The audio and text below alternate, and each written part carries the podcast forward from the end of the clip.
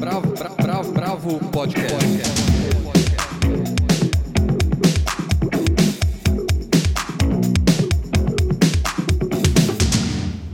Olá, bem-vindos ao Bravo Indica dessa semana. Eu sou Guilherme Werneck, estão aqui comigo Paula Carvalho, Almir de Freitas e Andrei Reina. Hoje a gente vai falar da exposição Bjork Digital, que está no MIS, em São Paulo.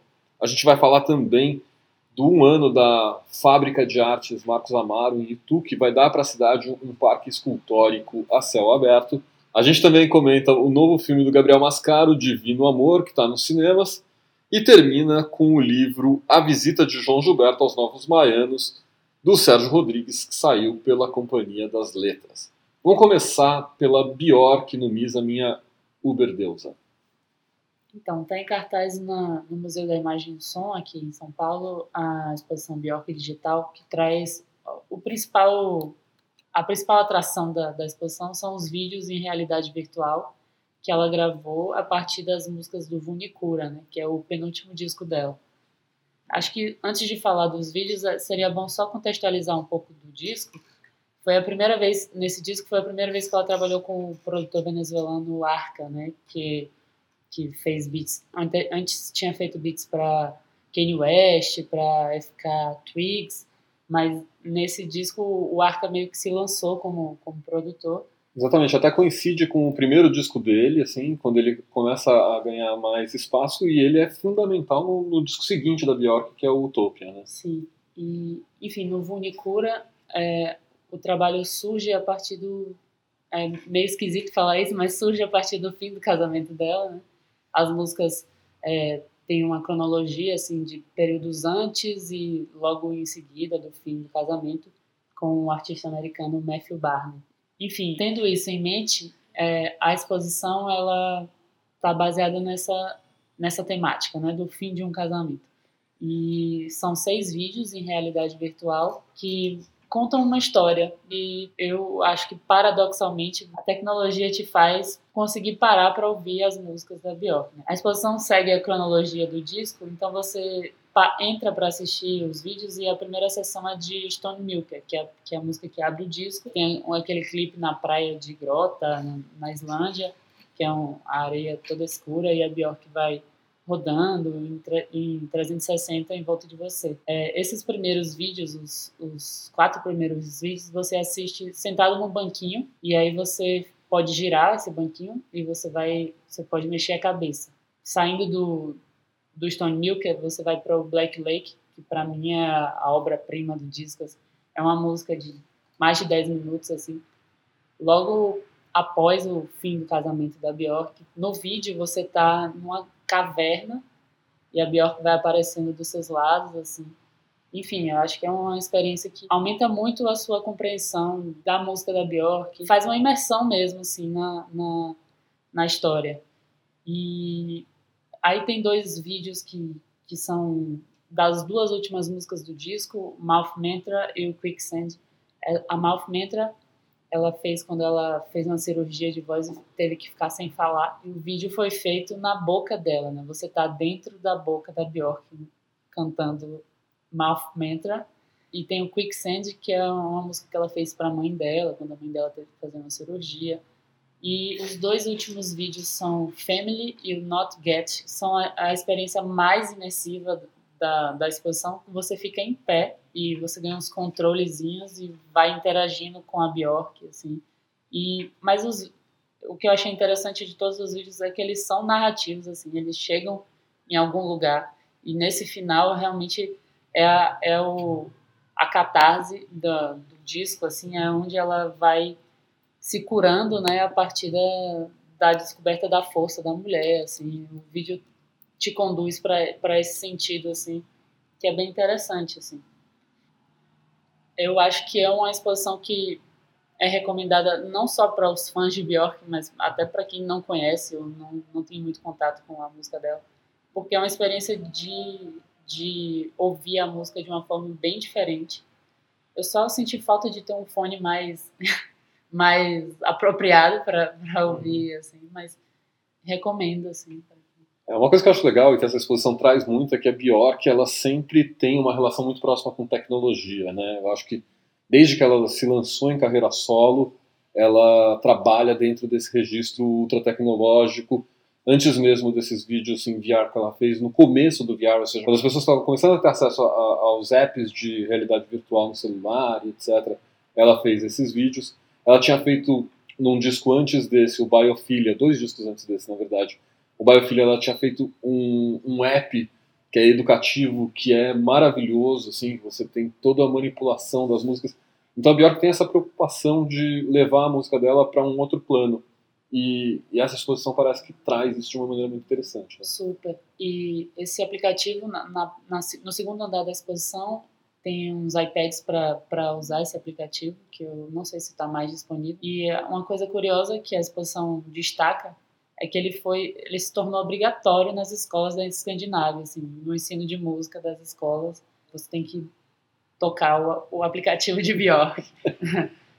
e tem também um clipe inédito na exposição, fica passando os clipes, mais de 50 clipes dela, e um deles é inédito, se você der sorte de assistir, é um clipe novo do Utopia, mas tem que dar sorte porque os clipes ficam em loop. Ou ter muita paciência. Ou ter muita paciência. Ah, uma coisa que eu recomendo só é que comprem ingresso antes para ir, porque é uma é uma visita meio limitada, são 20 pessoas por, por vez. Então é bom ter o horário reservado.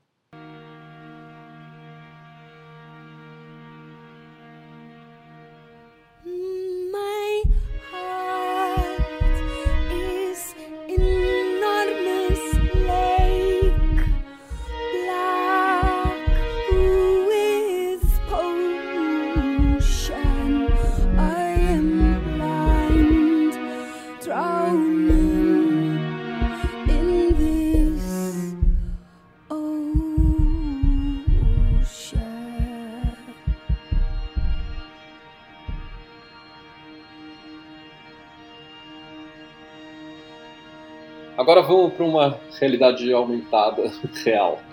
A fábrica de arte Marcos Amaro faz um ano e agora no domingo, dia 7, vai ter uma coisa muito interessante, uma parceria junto com a Prefeitura Municipal de Itu para criar a primeira galeria de arte a céu aberto na cidade. Obviamente, como é a vocação da, da fábrica de arte Marcos Amaro, você vai ter nomes da arte contemporânea, ou seja, gente que faz parte do acervo da fama e da Fundação Cultural e Artística Gilberto Salvador vão estar no local. São trabalhos de artistas como o Caíto, o próprio Gilberto Salvador, o Marcos Amaro e o Marcelo Nietzsche.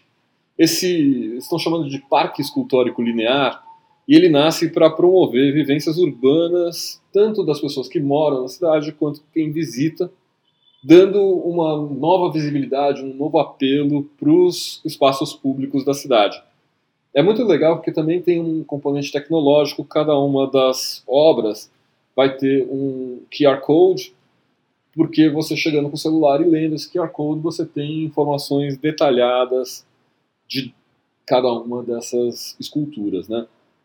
E vai ter, junto com, com essa abertura, no, no dia 7, vai ter uma caminhada coletiva que chama Caminharte, que é um percurso de 5 quilômetros que vai levar fazer uma espécie de visita guiada às esculturas é, na cidade. Começa às 9 horas, partindo lá da, da Fama, né, que fica no centro de Itu.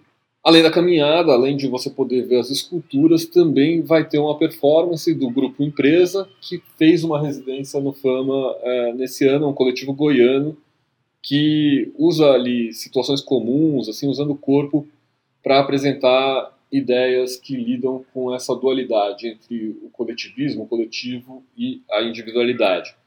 Na performance que chama Candango de 2010, esses artistas eles constroem um pedestal de alvenaria que na sequência é destruído a golpes de marreta, ou seja, uma coisa forte. Andrei, você teve na inauguração né, do, do Fama, assim, o que, que, você lembra da sua visita? É, então, eu, eu cobri a abertura né, no, no, ano passado e, enfim, quem acho que vale muito quem é, fizer esse rolê de ir para Itu, eu recomendo muito que visitem a, a, fábrica lá, principalmente nesse momento, assim, quando ela tem só um ano, porque uma das coisas mais interessantes daquele espaço é que a parte histórica está totalmente à mostra, assim. Parece que você está caminhando sobre as ruínas do século XX, assim. Né? Na época, fiz até uma, uma matéria sobre isso. Eu conversei com o Ricardo Rezende, que é o curador do espaço. Ele trabalha junto com a Raquel Fayad, lá, que é a diretora. E eles, é, para além do fato de ser um, um lugar tombado, né, lá foi uma indústria têxtil muito importante de tudo no início do século XX. Para além de ser tombado, eles quiseram preservar, mesmo internamente, né, um certo aspecto ruinoso do lugar. Então, é, tem alguns galpões lá que não tem de fato nada construído, sabe? Nem obras de arte. E a relação com aquilo, às vezes, é tão interessante quanto o próprio acervo, que é admirável, assim. E importante que ele esteja aberto ao público, né? A entrada é gratuita tal. O Marcos Amaro ele tem uma coleção muito marcada pelo tridimensional, isso até foi reforçado. Tem, tem uma, uma exposição de longa duração lá, com algumas dessas obras. Então, tem muitas obras de grande porte que tem essa coisa de tridimensional. Nem todas são esculturas, mas tem, por exemplo, aquelas telas do Nuno Ramos, aquelas que saltam as coisas para fora da tela e tal. Tem obras da Adriana Varejão, do Cildo Meirelles. É um, é um, é um, é um novo espaço muito, muito bacana e importante que ele esteja fora da capital, né? E que, como se vê aqui por essa por esse parque, ele já está movimentando a, a vida cultural da cidade. É interessante fazer até um paralelo entre o Fama e a experiência de Inhotim, né? Porque Inhotim também é uma, uma coisa que fica mais ou menos ali a uma hora de Belo Horizonte, assim como Itu fica mais ou menos a uma hora de São Paulo. Só que Inhotim é, é, o, é o oposto disso, né? Em vez de ser ruína, o Inhotim é uma Disneylândia de plantas, né? Com todos aqueles jardins ornamentados e, e de pavilhões ultra curados, ultra cerebrais, pensados nos artistas são duas maneiras de explorar a arte contemporânea que têm muitas semelhanças, mas que elas, elas acabam seguindo caminhos opostos e com experiências para o visitante muito diferentes. Né? Total. Eu acho que tem muito a ver com a visão do próprio Marcos Amaro. Né? A gente divulgou na semana passada o ateliê do artista com ele. Né? E a, ele é, além de ser empresário e tal, ele é um artista e as obras dele quase sempre trabalham com materiais de aviões que não são mais utilizados. Assim. Ele trabalha com ruínas, né? então tem uma tanto que o ateliê dele hoje em dia fica na, na fábrica, né? além de ser além de abrigar a coleção dele, esse centro cultural, né? tem uma, uma visão curatorial e artística que meio que sobrevoa todo esse projeto. Legal. Então, domingo, dia 7, tá aí o convite para caminhada e também para visitar essa nova exposição a céu aberto. Bravo, bravo, bravo, bravo. Bom, agora vamos para o cinema. O Gabriel Mascaro está lançando o Divino Amor. Andrei e Paula assistiram e podem contar tudo sobre o filme que diz que é incrível. Pois é, é incrível e doido, assim. É, eu achei um filme bem assustador, na verdade. E, por outro lado, é uma obra bem acessível, assim. É um, é um filme, uma ficção científica bem didática, bem fácil de assistir. É, trata, digamos, de um Brasil gospel em 2027. É, eu vou tomar cuidado para não dar muito spoiler, que acho interessante assistir sem saber muito onde o filme vai dar. Mas ele faz um retrato muito político, assim, muito próximo de um futuro que já existe, né? Já tem um drive-thru de orações na Vila Mariana, tem muita rave gospel pelo país todo. No filme tem esse clima do carro, do shopping, e ele tá todo estruturado a partir da burocracia. O personagem principal, é, que é Joana, vivida pela Dira Paz, é uma funcionária de cartório que trabalha na área de separações e basicamente ela não deixa as pessoas se separarem, né? Ela fica questionando a vida da pessoa, fica é, falando para a pessoa frequentar a igreja dela e tal. É, a Joana é uma pessoa cheia de fé, muito religiosa, e o sonho da vida dela é engravidar. E aí ela vai com o marido na, nessa igreja, que é o Divino Amor, né? e é uma igreja que tem várias dimensões dessa, dessa promessa de fertilidade e fidelidade. Inclusive uma dimensão erótica, é, quase pornô, né? Tem, a, tem uns, uns swings gospels. Na, na... Mas não pode ter homem nem mulher com mulher, imagina swing. Não, é. E, enfim, o filme tem muito essa linguagem também que passa pelo, pelo, pela pornografia, assim, mas sempre com esse propósito divino. E, enfim, eu fiquei, o que, é que você achou, Andrei, dessa, desse retrato, assim, gospel do Brasil? Então, eu, eu achei o filme muito esquisito, assim. Assisti no começo da semana passada, tava é, pensando nele até agora, assim. Um filme muito estranho, assim, principalmente no, entre os filmes brasileiros. Ele, primeiro porque ele tem a mão muito pesada do Gabriel Mascaro, né? Ele tem uma, um cinema muito é, estilizado, assim, com, com luzes coloridas, sempre essa coisa, uma preocupação plástica, talvez por ele ser fotógrafo também, muito grande, assim como se via já no, no Boi Neon, o último filme dele. Né? Só que no, no caso do, do, do Divino Amor, é, o filme ele é anunciado e ele inicia né, como uma, uma distopia. Né? Basicamente diz para o espectador, olha, a gente está no futuro e as coisas estão um pouco estranhas. Né? A principal festa do Brasil não é mais o carnaval. É, acabou o carnaval. O, só que é uma distopia muito estranha, assim. Acho que no fundo a estranheza talvez esteja mais nisso do que no assunto para mim, porque o, próprio Gabriel fala, né, que eles optaram que ao, ao, contrário do que foi consagrado no gênero, assim, filmes como Blade Runner ou no Mad Max, você não tem um personagem ou personagens que lutam contra um sistema opressor. Né?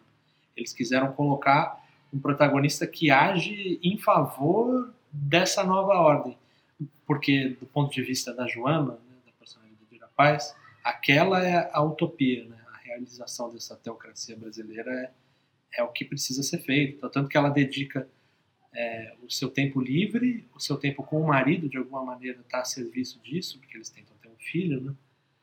E, e principalmente o tempo dela no trabalho, né? ela é uma burocrata apaixonada pelo serviço, assim, que acha que é como se o Joseph K. virasse um procurador de justiça, alguma coisa assim. o, e o, mas acho que para além disso, que o próprio Gabriel diz que é intencional, é uma distopia porque ela não tem nem a dimensão da violência física explícita, né? nem a dimensão da miséria, assim. É um filme brasileiro que se propõe crítico que não mostra a pobreza, assim. Eu acho isso um dado muito interessante. Ainda não sei o que fazer com ele, assim, mas é, é uma novidade, assim. E ele também não tem, não, não é uma distopia que tem gente se matando, sabe? Que as pessoas têm medo de sair na rua, eles vivem num bairro, a Dira Paz e o Juliano Machado, eles vivem num bairro de classe média tranquilo, uma vida pacata, é, no trabalho as coisas fluem normalmente. É. é um ambiente muito controlado, assim, inclusive por tecnologia, acho que isso é uma coisa muito sofisticada do filme que mostra um controle dos corpos, né? Muito mais do que uma como se tivesse se sofisticado essa tecnologia, né?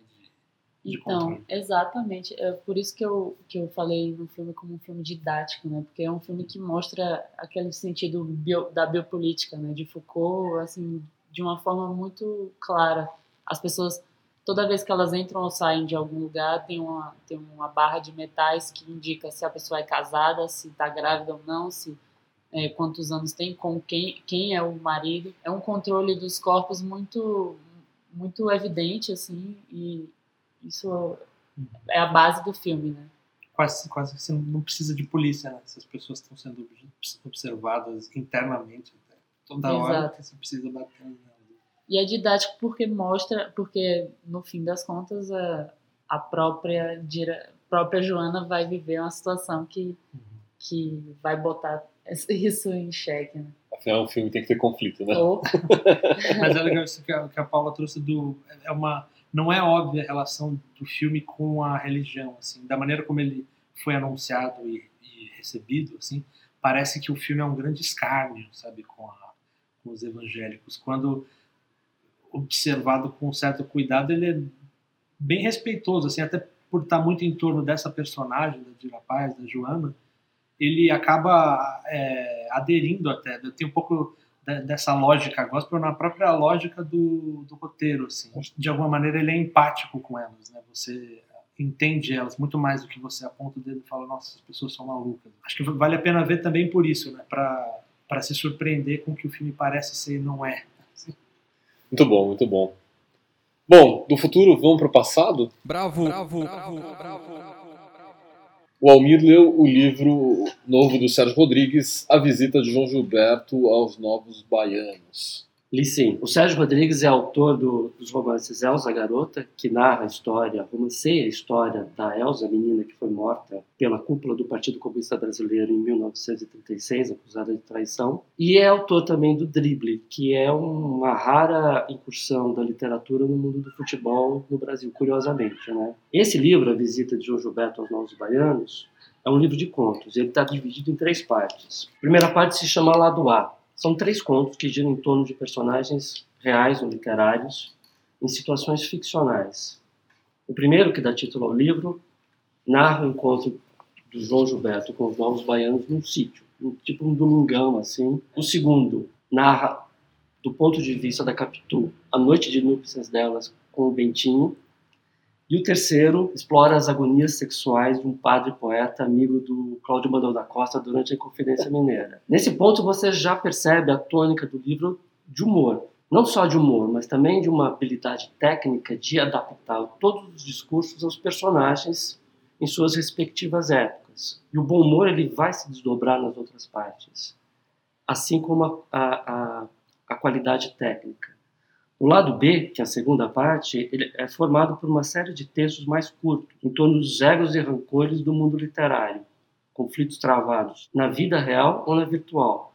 Em cenas da vida azul literária, os personagens instantâneos desses pequenos, quase pequenos sketches exibem histórias anedóticas de compadrio, rivalidades e outras desinteligências envolvendo principalmente escritores e críticos literários. É o mundinho da literatura, e é, e é isso com, com, críticos e escritores que a gente conhece não, não. ou é meio ficcional? É ficcional. Na verdade, são situações simbólicas. assim. Então, por exemplo, é, o primeiro texto, até vou ler um trechinho aqui, se chama O Clube. Ele não saberia dizer ao certo como quando tinha entrado para o clube. As cláusulas foram escritas em meio a espirais de fumaça no ar frio sobre a calçada em frente a livrarias em noites de autógrafo, assinadas mais tarde com espuma de chope no tampo carcomido de mesas de latão, tudo tão vago que ele estaria desculpado se pensasse que tais recordações tinham a consistência de um sonho dentro de um sonho. Mas era bem concreta a resenha de página inteira que, menos de um mês depois, o chamava de gênio e seu último livro de obra-prima incontornável. E mais concreto ainda, a assinatura de prestígio vertiginoso a encimá-la. E aí é, ele recebe um, depois uma, uma ligação de uma voz rouca no meio da noite dizendo assim, gostou? Aí diz um nome para ele. E na semana seguinte ele recebe um livro dessa pessoa para ele resenhar. Só que ele, inadvertidamente, pondera as qualidades e os defeitos do livro. E aí ele se suja com o clube. Enfim, são essas historinhas do mundinho literário que ele vai explorar. Tem, tem questões de crítico com o escritor, tem rivalidades, tem rancores, muito rancor e muito ego, principalmente nesses sketches. Essa primeira parte me lembrou bastante a, a obra do Mujica Lanes, né? aquele escritor argentino que tem um, um novelista em um Museu do Prado, o Escaravelho. O novelista no Museu do Prado, por exemplo, é um novelista que é um, um clássico da realidade fantástica, né? do realismo fantástico, é um novelista que à noite é dado a visitar o Prado e, e os quadros saem de dentro da, das suas molduras e começam a, a passear pelo museu e tem rivalidades e brigas, etc. É. O Escaravelho é um que ele acompanha uma joia por 500 anos, 500 anos não, 5 mil anos, desde o Egito Antigo.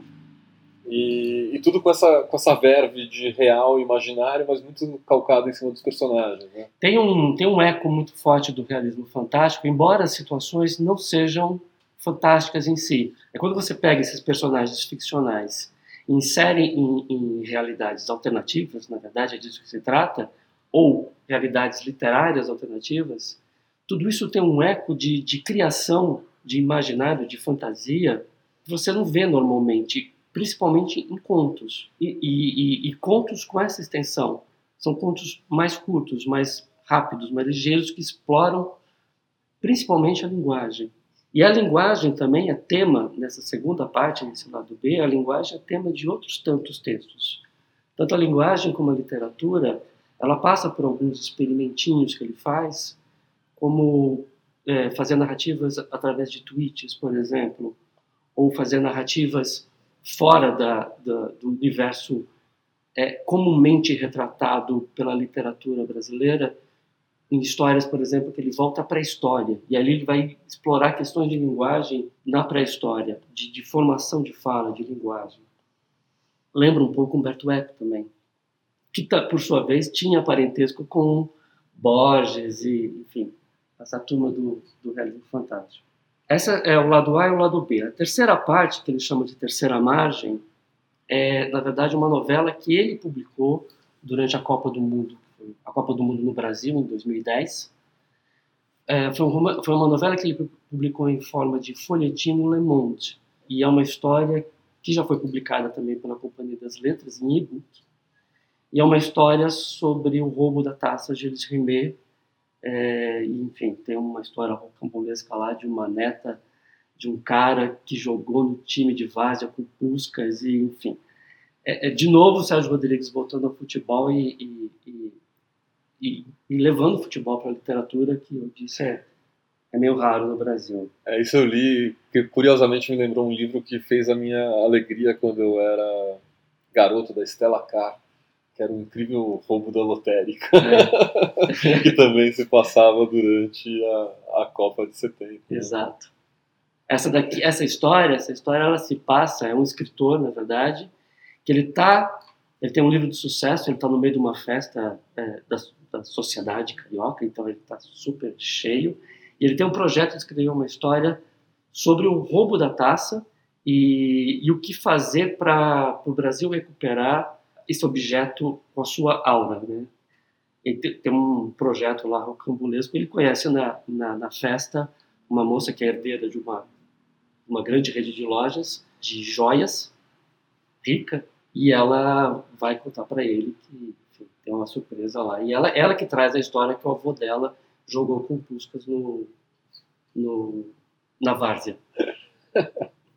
Muito bom. O livro é da Companhia das Letras, né? E tem 152 páginas e custa R$ 44,90 ou R$ 29,90 em e-book. Maravilha. Então a gente fica por aqui. Semana que vem tem mais. Até. Bravo, bravo, bravo, bravo. bravo.